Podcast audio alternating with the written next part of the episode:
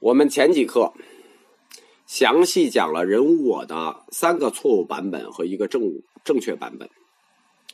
这四个版本的人无我，包括今天为什么大部分解释都是按三个错误版本人无我做解释的。实际这个争论不是今天的，在一千年前的中国高级学僧中，就以人无我为一个修罗战场，双方。都把理论战斗目标集中在这里。唐僧的徒弟慧基和鸠摩罗什的弟子僧肇代表了一方，理论的另一方是庐山慧远大师。慧基在《弥勒上生经》中说，就是他定义我是我者自在自由之意。在《成为实论》中，他对我之主宰继续解说，说主为我体，载如我用。什么意思呢？他定义了我就是永恒存在、绝对自由的实体。永恒存在是什么？就是常啊。所以承认这个实体的存在，与佛教立教的基础无常和缘起是绝不相容的。所以就必须否定这个主宰，必须否定这个神我，必须否定这个我。这是佛教学说的内在逻辑和必须任务。《维摩诘经方便品》里头有这么一段，说：“夫万事万行，皆四大所成，聚而为生，散而为死。众缘所成，缘合则起，缘散则离。何有真宰常主之者？”他用四大离合说明人有生死因缘，强调没有生死的主宰者。不管这个主宰是神还是自由的灵魂，他都否定了。僧肇在注解这段《维摩诘经方便品》的时候是这么说的。纵任自由谓之我，外火起灭由心，火不自在，火不自在，火无我也。那这个无这个僧肇这话就厉害了，这个无我的意思，直接就是神灭论的核心，突出在于否定了自由灵魂的存在。但是，但是，他拿心比作身，就是柴火比作身，火比作灵魂，这个例子非常的不恰当。虽然。心在火在，心尽火灭，灵魂无实体，不能自存。他想说这个，但是这个例子进一步引用，就将成为神灭论最重要的例子。就是我们说的佛教的基础是无神论，但它进而推导成了神灭论。在否定完灵魂存在之后，僧肇还不满足，在注解《维摩诘经入不二法门品》中，他把否定性推到了一个新高度。说常主呃妙主常存我也身及万物我所也我所我之有也法之物我谁有之者？这里有个专门的词叫我所。我所就是跟我有关的一切存在。僧肇在否定完我之后呢，他的嘴就说顺了，搂不住了，把无我推及到了无我所，我与我所皆空，我不在。那不光没有灵魂，跟我有关的事情也都不存在，爽了吧？大家知道这个这个般若学派或者说龙树中国版是怎么来的了吧？就是这么来的，一切空，听着很顺。其实这就是一个典型的主观唯心主义，在认识论里呢，嗯，只是一支，就是只是一种认识方法，没我，那跟我相关的世界就没了，这合理吗？这个的合理，只能说是在你意识里头跟你相关的世界没有了，但是别人的还在。主观脱离了客观不存在，但是客观脱离主观也不存在吗？这件事儿能倒过来说吗？没有你就没有世界，那你也太牛了，一句话就能打倒你。你没有了，还有别人，所以对龙树学说，我们只能说。走好不送，世界还在，岁月静好。你那个没有了的世界，只是你的梦，只是你的梦里而已。我们认为，僧肇当时也没有细想，只是嘴说顺了，停不住了。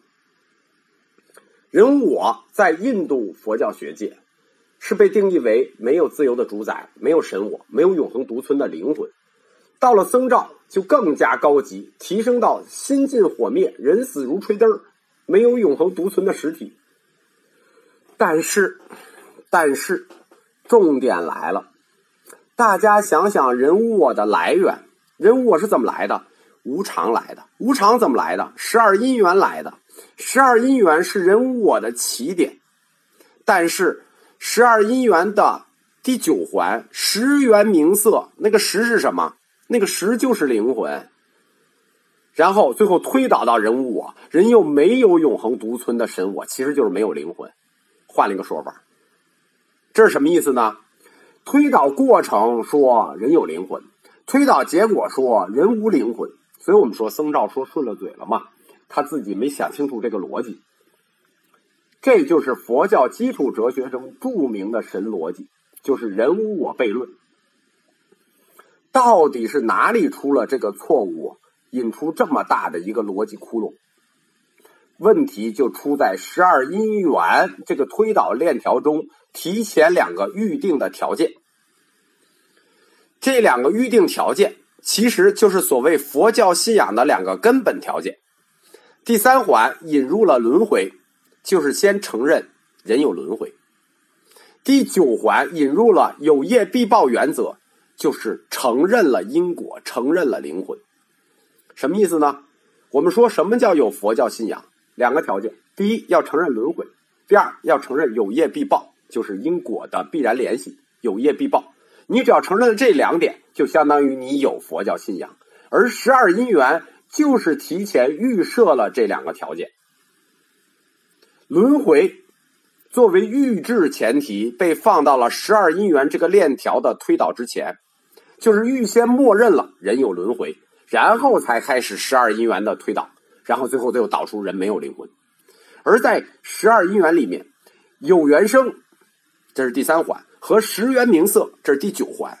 这两个环节的推导前提都是轮回，没有轮回，这两环无法推导。轮回是作为先决条件，预设在十二因缘之外的。所以我们说，承认轮回和承认因果。是你有佛教信仰的两个基础条件，这两个不承认，整个都无法展开。如果承认这两个，所有东西才可以开始推导。所以说，人我这个理论，它从概念上是这样的：先预定承认有一个某某在轮回，因为我们不说灵魂啊，我们先预定要有一个某某在轮回，而这个某某能主宰你轮回之后来世的样子。当然了，你不叫它灵魂是可以的啊。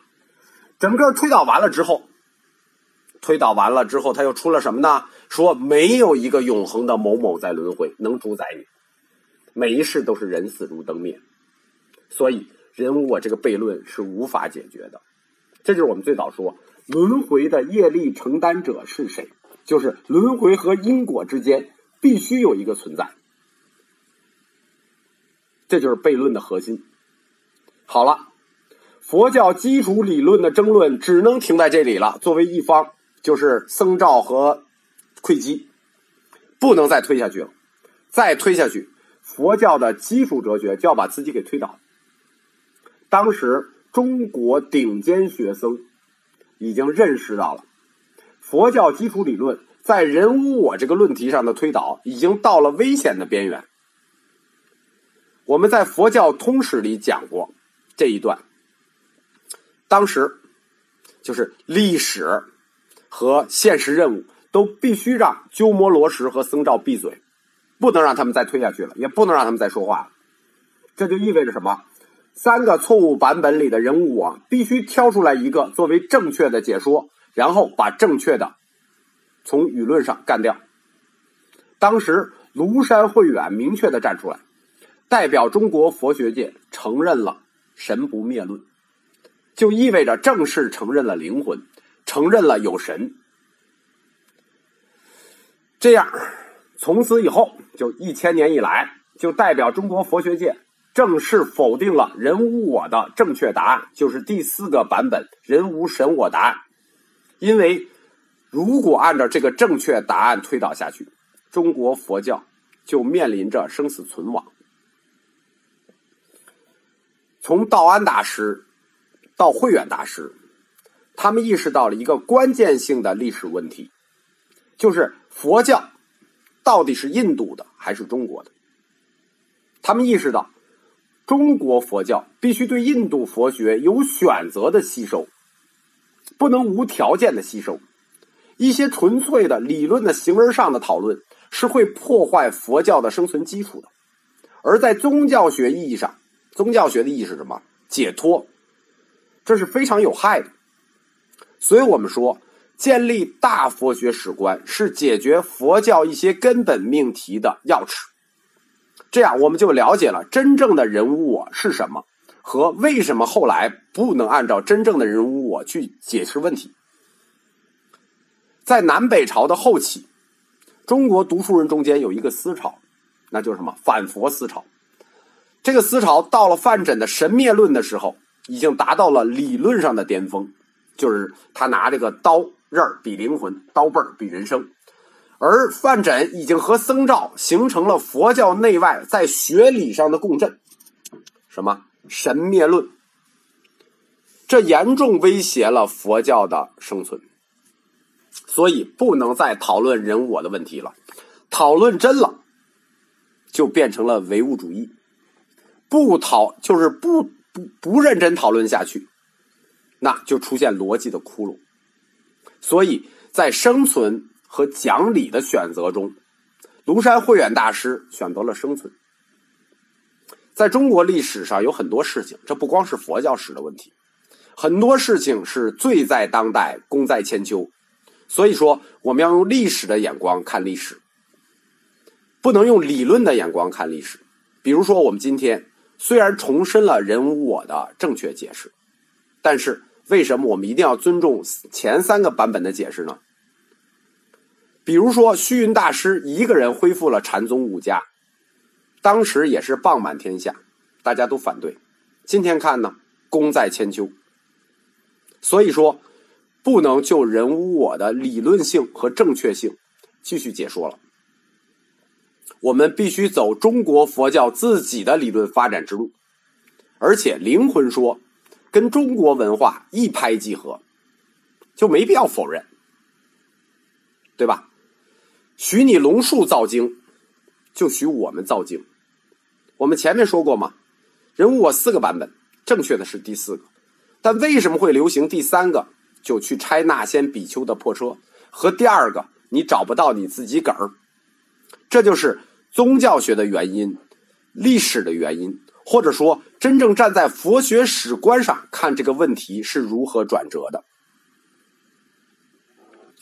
中国佛教的义学和中国佛教的神学体系，也是以人无我这次理论争论为起点，开始了正式和印度佛教的切割工作，从此走上了我们中国佛教义理的自我发展道路。我们下回再讲。